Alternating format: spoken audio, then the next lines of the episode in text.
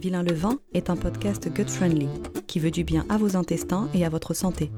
Il vise à vulgariser des procédés culinaires ancestraux qui réapparaissent dans nos cuisines mais qui sont souvent appréhendés car peu connus.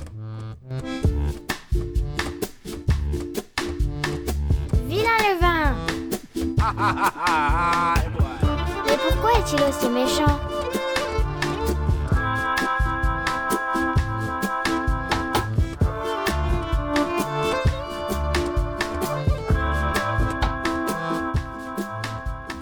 Épisode 9 Le pain d'avant. Vous faites combien de fournées par jour, Madame Le Sage? Trois, des fois quatre. Et la première à quelle heure? La première à quelle heure? À deux heures du matin que je me lève. Tous les jours? Ah oui, monsieur. Et le samedi, des fois à une heure. Je ne suis pas comme tous ces fainéants maintenant que c'est des œufs sous le bras qu'ils ont. Là, il faut travailler le pain. C'est pas en dormant qu'on fait du pain. Il y a des fois la Catherine qui parle à la télé, euh, au poste là. hein. Ah, il faut des ci, il faut des là. Non, il faut travailler son pain. Et de la bonne farine. Et pas de la pilule, ni pas de la poudre. Honnêtement. Il faut le, le poignet. Oui, c'est le poignet qu'il faut. Et puis, il faut avoir du goût pour son pain. Il faut l'amour de son travail. Mais maintenant, ils l'ont plus, ils sont trop fainéants, tous ces jeunes galiros. Là. Qu'est-ce que vous pensez des hommes? Le bon pain, le pain à l'ancienne, celui qu'on aime respirer et qui se conserve dans un torchon sur le plan de travail, celui qui chante lorsqu'il sort du four, qui crépite, qui raconte un peu de son parcours et qui nous parle de sa composition. Le pain chaud, qui embaume la maison même quand la porte du four est fermée, celui qui croustille lorsqu'on le coupe, dont les miettes se mangent du bout du doigt, celui dont la mie exhale des parfums de froment, de citron et de fruits, qui contraste avec la caramélisation de la croûte craquante. Le bon pain, celui à la mie grise, parfois brune, ou plutôt beige et crémeuse, celui qu'on aime nature ou chargé de graines généreuses et torréfiées, celui qu'on aime partager et qui nous rassemble, le pain fait avec du blé tendre, de caractère, celui qui a pris son temps et que la fermentation est venue affiner, le pain de Madame le Sage, sans pilule et sans poudre, celui qui est honnête, parce que c'est le poignet qu'il faut, et puis il faut avoir du goût pour son pain. C'est dans cette optique-là que je suis venue la semaine dernière chez Guillaume, qui m'a proposé un atelier de panification autour des variétés de blés anciens. Les variétés anciennes, on commence à en reparler avec le retour du pain maison et de la fabrication du levain. Vouloir faire du bon pain amène en même temps une conscientisation au niveau du choix des matières premières, et si on pousse un peu la démarche, on s'interroge sur ces variétés de blés anciens, aussi appelées variétés paysannes. Les variétés paysannes, contrairement aux semences fermières, qui sont pour la plupart hybridées, clonées et qui finissent par dégénérer lorsqu'elles sont ressemées, eh bien ces variétés paysannes sont elles sélectionnées directement par le paysan. Elles possèdent une grande variété génétique et s'adaptent à leur environnement. Rouge, blanche, bleu, noir, les variétés de blés anciens affichent la couleur et la hauteur. Certaines espèces font près d'un mètre quatre-vingts. Ça contraste fort avec les champs uniformes que nous croisons régulièrement sur les routes de campagne, n'est-ce pas? Le blé est apparu il y a plusieurs dizaines de milliers d'années, pendant la période néolithique. Ce n'est que vers 1950 que les variétés hybridées ou semences fermières ont commencé à faire surface pour des raisons de rendement et de stabilité.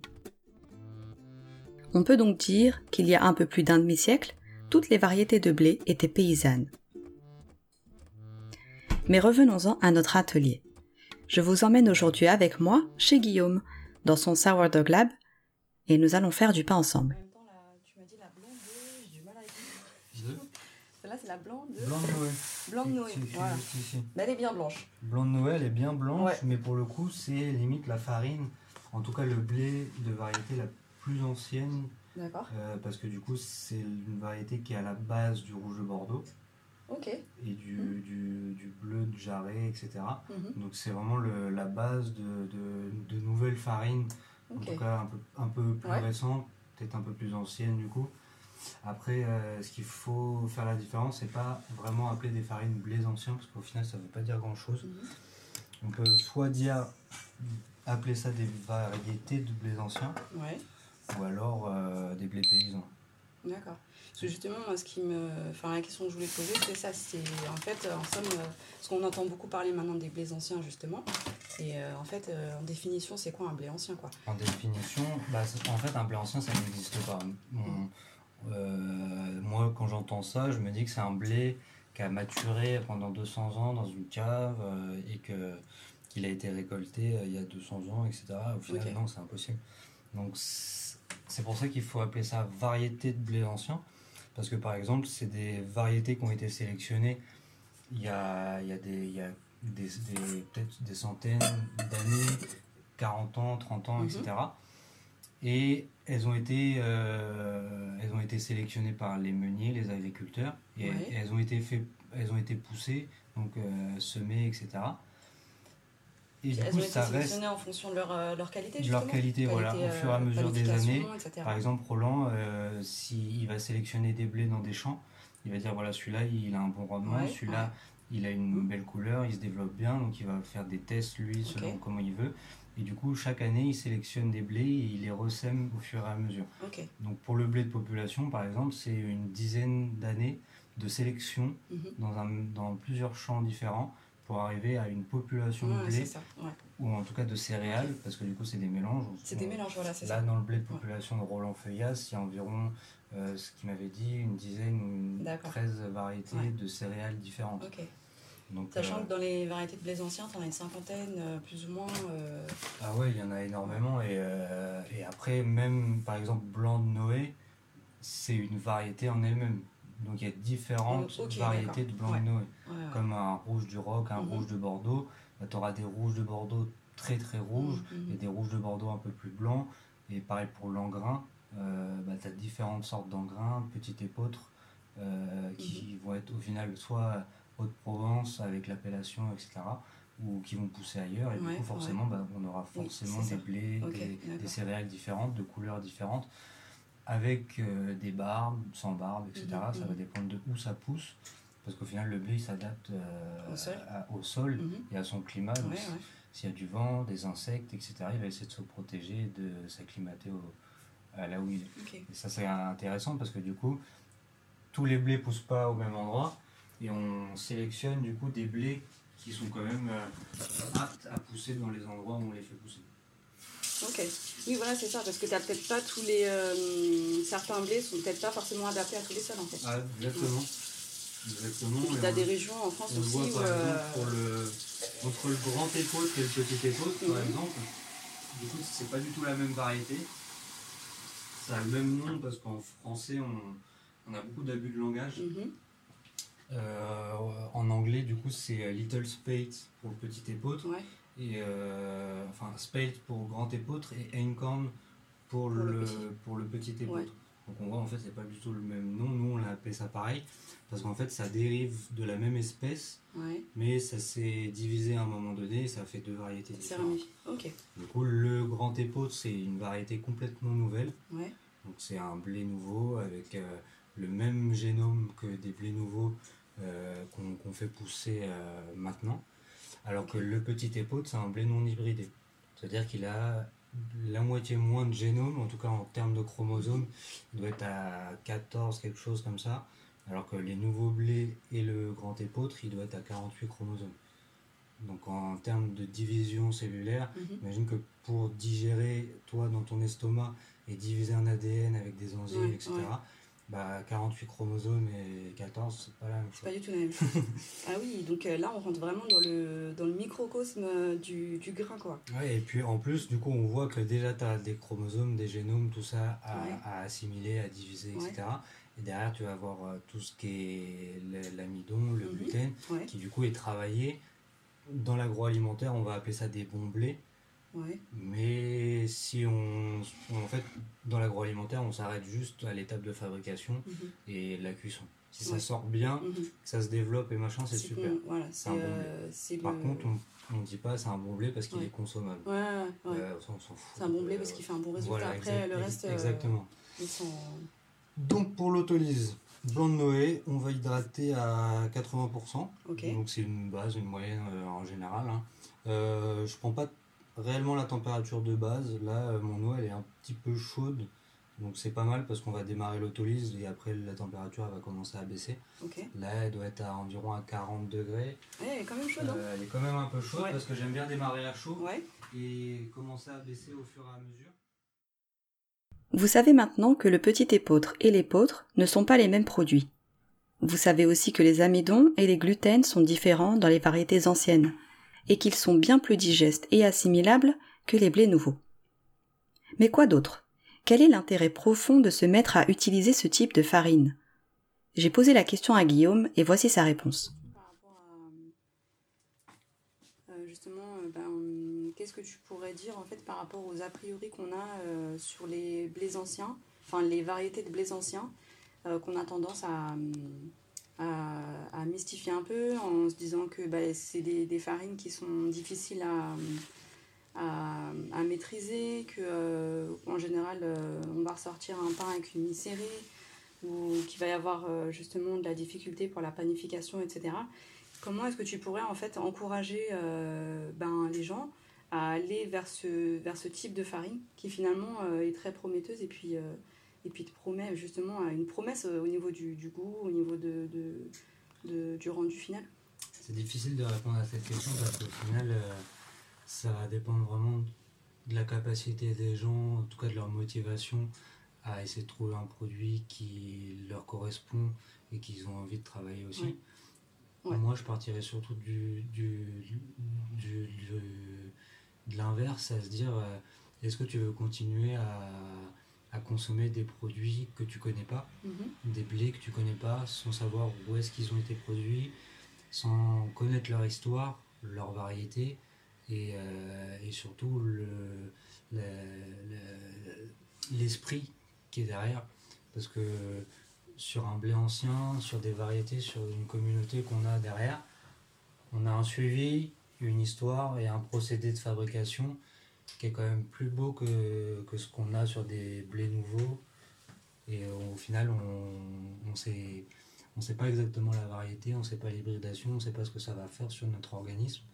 Alors que des blés anciens, non hybridés, qui ont, une vie, qui ont un passé, qui ont une histoire, euh, bah, c'est la confiance derrière.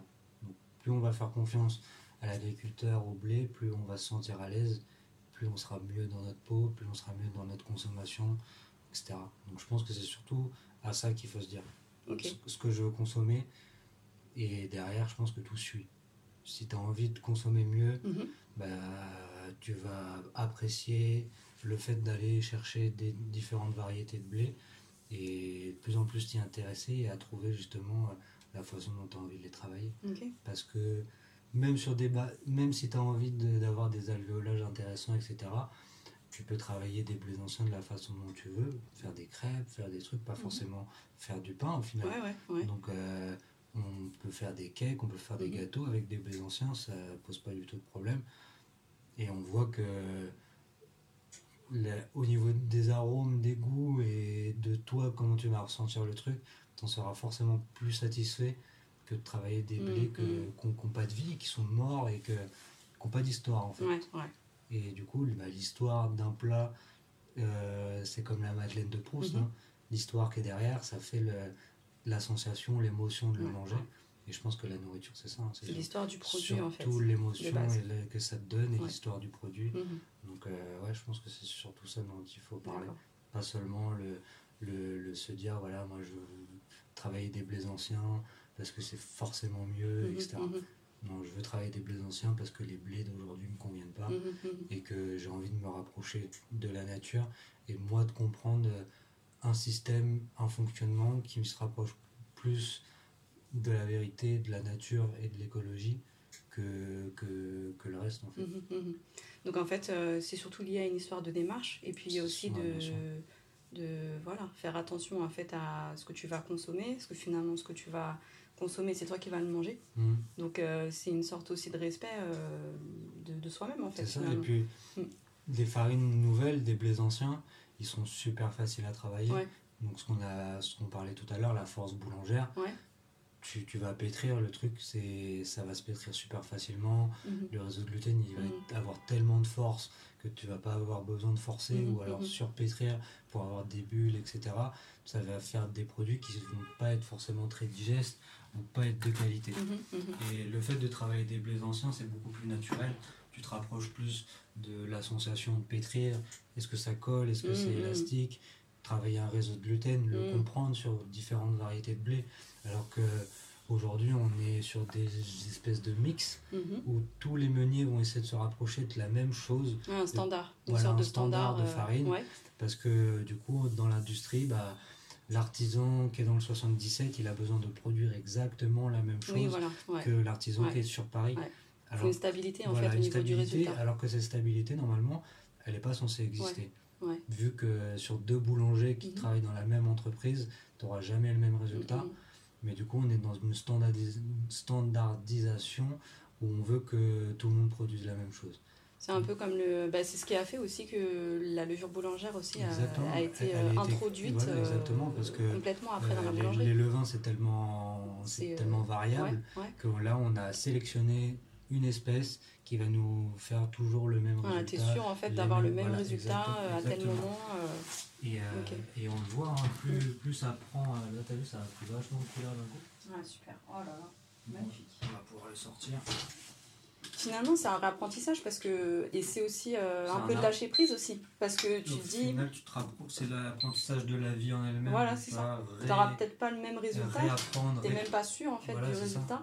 récou- euh, recomprendre euh, ce qui se passe et comment, comment tu dois, euh, Ouais. toi, réagir. Ouais, ouais. Euh, Ouais, c'est un gros travail sur ça, soit je crois aussi, parce qu'il faut accepter aussi. Il faut accepter Exactement. justement que tu vas pas maîtriser totalement le produit. Et, et du coup, que- que, au final, tu maîtrises pas Ouais. totalement tout ce qui se passe Ouais, pour bah ouais. toi non Mm, plus. mm, mm. Te- Il y a toujours des variables. Et moi, j'aime beaucoup euh, faire correspondre ça à nous, la façon dont on réagit. Et, Ouais.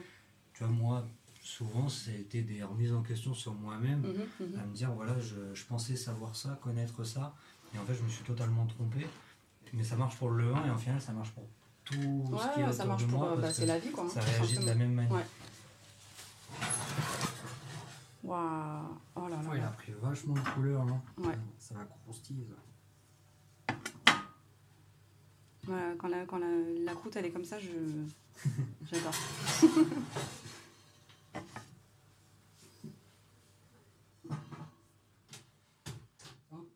Magnifique.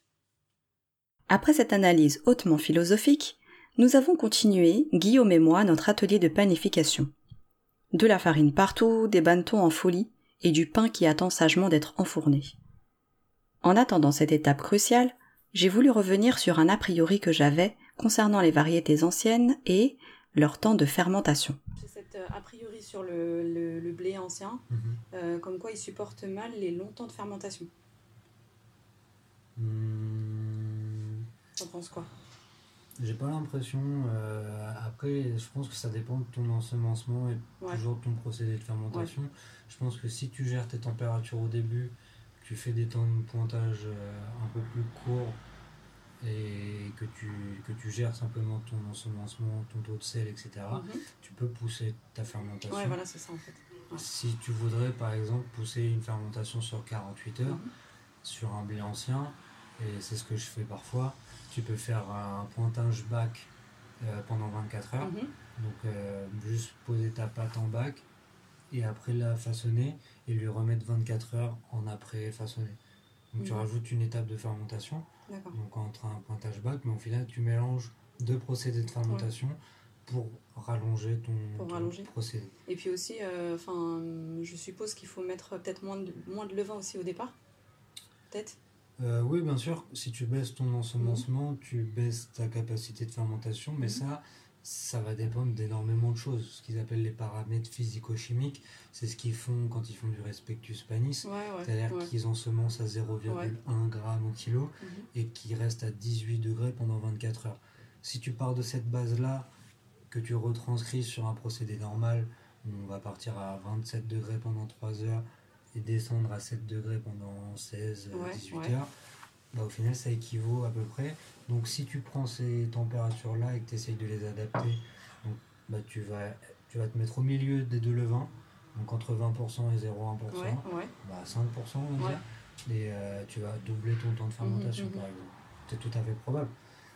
Ça dépend de ce que tu veux faire ensuite Ça en dépend de ce que tu veux ça. faire exactement, donc tu peux ada- adapter ton hydratation, Ouais, ouais, ouais. adapter euh, si tu veux faire une autolyse ou pas. Mhm. Si tu fais une autolyse, tu vas perdre en ténacité, est-ce que ça va tenir sur 48 heures? Donc, oui, il y a tu fais pas- choses à prendre. Donc tu fais pas d'autolyse au début, tu commences à pétrir. Mhm. Ton autolyse va se faire au fur et à mesure du temps sur 48 heures. Comme ça, ça te permet de pas activer tes amylases dès le début. Tu vois, toujours adapter ton truc. tu retardes le Voilà, truc, en fait. exactement. Donc là, moi, mon procédé de fermentation, il est fait pour être sûr qu'en 24 heures, ton pain il sorte de cette manière-là. Mais tu peux avoir le, exactement le même pain en 96 heures de fermentation. Il y a des fois, euh, du corazon ou du Mhm, petit mhm. épeautre, bah, je l'ai laissé au frigo 2, 3 jours, 4 jours Ah ouais. sans l'utiliser. Ouais. Et au bout de 96 heures, je- avec les mêmes ensemencements que ça, j'ai réussi à faire du pain. Moi-même, c'était un exploit. Je me suis dit, comment j'ai fait? Donc j'avais des pâtes très acides, euh, pas trop d'alvéolage, etc. Mais par contre, euh, j'avais des résultats complètement différents en termes de goût, euh, vraiment des arômes de noisettes, Mhm, mhm. très gâteau, un peu genre des cakes euh, très fondants, etc. Donc après, voilà, c'est- ça dépend du résultat que tu veux Mhm. et t'adaptes Ouais. euh, en revenant aux températures, les temps de pointage, l'hydratation, la température de eau, de l'eau, l'acidité, l'ensemencement, le sel. Et tout ça va jouer sur euh, le temps de fermentation et la capacité du pain à faire quelque chose de bien derrière. Pendant cet atelier, j'ai aussi pu faire la connaissance d'un invité silencieux, mais qui semblait présider, ou plutôt surveiller cette séance de panification de l'intérieur de son bocal sur le plan de travail. Je veux bien sûr parler du levain de Guillaume, aka Sylvain le levain. Ouais. Ah, il est fruité. Ah, il sent le. Attends, c'est fou. Je sais pas, il sent l'ananas. Euh, Un fruit un peu piquant. Il est super fruité. Hein. Ouais, en ce moment, en ce Ouais. moment il est plutôt cool. Ah, il y a une odeur de, raisin. euh, Ouais, c'est ça, c'est Ouais, les du raisins. raisin. Bah, ça doit peut-être une fermentation malolactique qui, s'est, euh, qui, a, qui a démarré. hein. Souvent, ça peut créer des faux goûts selon Mm, les. Tu peux couper? Oui, bien sûr, bien sûr. Mm. Un petit peu piquant là. Sur Un petit la peu fin. piquant, mais en Mm. fin de bouche, tu vois. ouais. Et tu sens cette petite, euh, ce petit gaz là, ces petites, euh, Mm. ces petites bulles qui se créent même dans la bouche. C'est incroyable. Comme les sucettes là. Les, les sucettes qui piquent. ouais, exactement. Il a bon goût, euh, Sylvain Le Levain. Qui aime Et, bien euh, et là, juste d'avoir fait ça, Jean-Sébastien Bach. et juste d'avoir fait ça, ça va te euh, limite faire du Mm. bien à l'estomac, euh, repeupler le- Trop bon. les bactéries, Mm. etc. C'est comme un Activia, Ah ouais? Bifidus euh, actif. euh. En fait, il vaut mieux prendre un petit une mini cuillère de levain qu'un Ouais, bien Activia. sûr, même tu te prends du levain, Ouais. tu te mets de la confiture dedans. Euh, C'est comme un yaourt, hein. Ouais, ouais. c'est le même principe. C'est vrai qu'on n'ose pas en fait. On n'ose pas du tout le goûter parce que on se dit, Ah, ça- on se dit souvent, ça va arracher ou Ouais, souvent tout on a ça. peur, mais de toute façon, si ton levain il Mm. pique, si ton levain il est pas agréable à manger, c'est qu'il y a un problème. C'est qu'il y a un problème. Si ton Ouais. levain tu le sens qu'il sent bon et que tu as Ouais, envie de le goûter et que Faut ça oser en fait. Faut Faut oser le clairement. Ouais, ouais. comme le kombucha. hein. Ouais, ouais, c'est cool. euh, le kombucha, kombucha, tu le sens, tu te dis, Ouais. waouh, c'est quoi ce truc? Tu le goûtes déjà, tu, tu te donnes un avis sur le truc Ouais. et tu vas sentir la, la- comment ça s'appelle, l'acidité, etc. Les présentations avec Sylvain le levain sont terminées, et le pain au blé de population a cuit. Il est temps de le goûter et de faire tomber le verdict. Est-ce qu'on peut goûter euh, ce pain? Bah, bien sûr. On va couper celui-là Le fruit euh, de notre labeur, enfin surtout du tien, hein, puisque euh, puisque tu as commencé hier soir à préparer, à préparer les pâtes.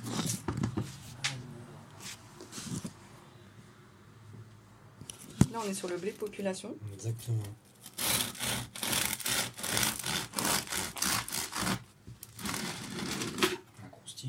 La Ah le- ça s'entend, hein. la croustillance. Waouh, oh là là, c'est une beauté. T'as vu? Le coup du lamage. Ouais, qui, qui favorise pas mal aussi l'alvéolage. hein. Là où t'as lamé, on a un tout petit, des tout petites Mhm. bulles, alors que de l'autre côté, ouais ça c'est beaucoup. on a un gros alvéolage.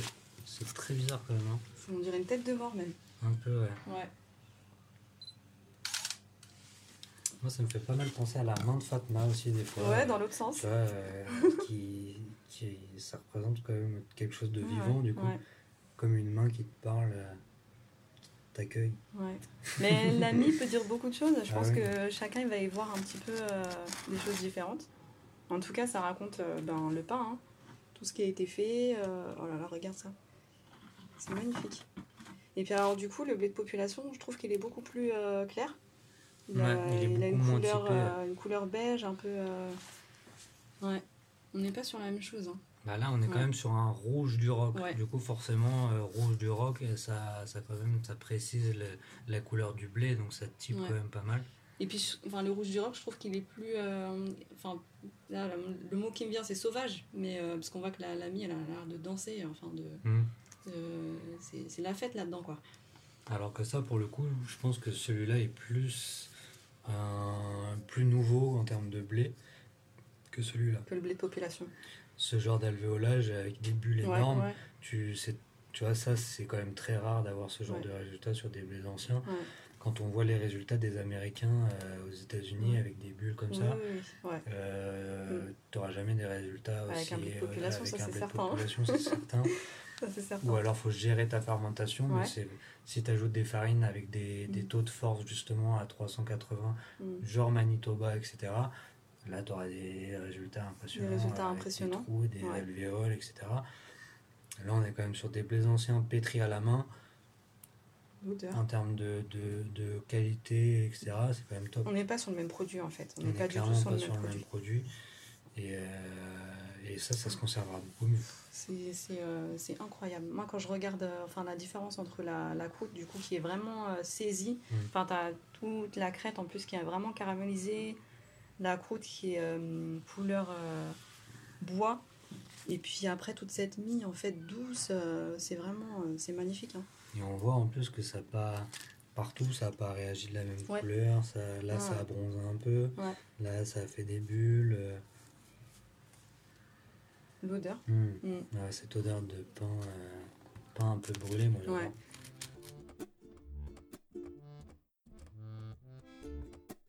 Pendant cet atelier, nous avons pu, Guillaume et moi, enchaîner sur quatre préparations différentes.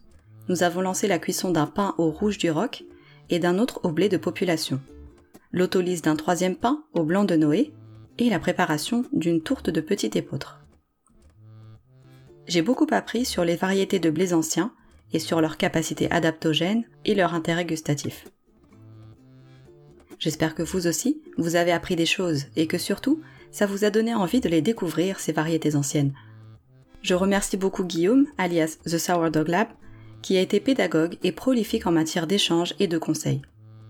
Vous pouvez le retrouver sur Instagram, sur son compte, at The Sourdough Lab. N'hésitez pas à lui poser des questions, il se fera un plaisir d'y répondre. D'ailleurs, ça tombe bien, il va nous partager la recette de sa fameuse tourte au petit épeautre. Quant à moi, vous pouvez me retrouver sur Instagram, at vilainlevin, et sur mon blog, lecoconutblog.com.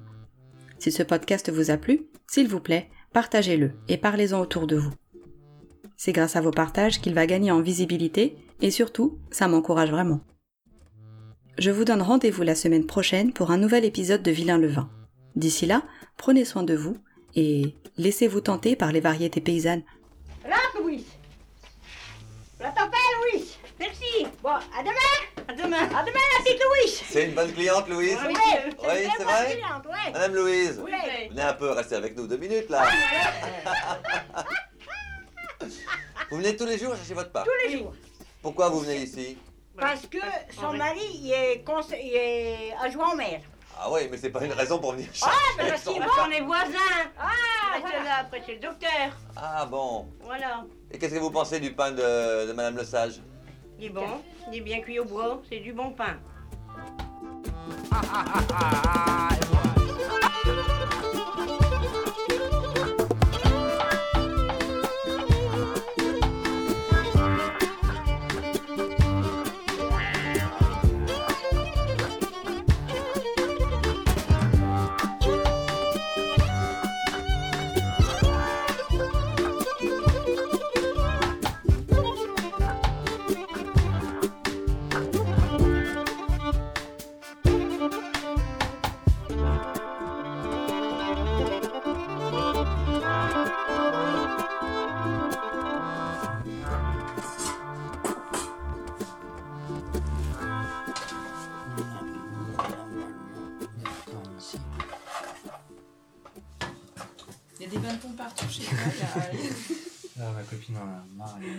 Farine partout, des bâtons partout. C'est un clairement à laboratoire. Elle me dit Je suis pressé que ta boulanger pour que t'arrêtes d'en foutre partout.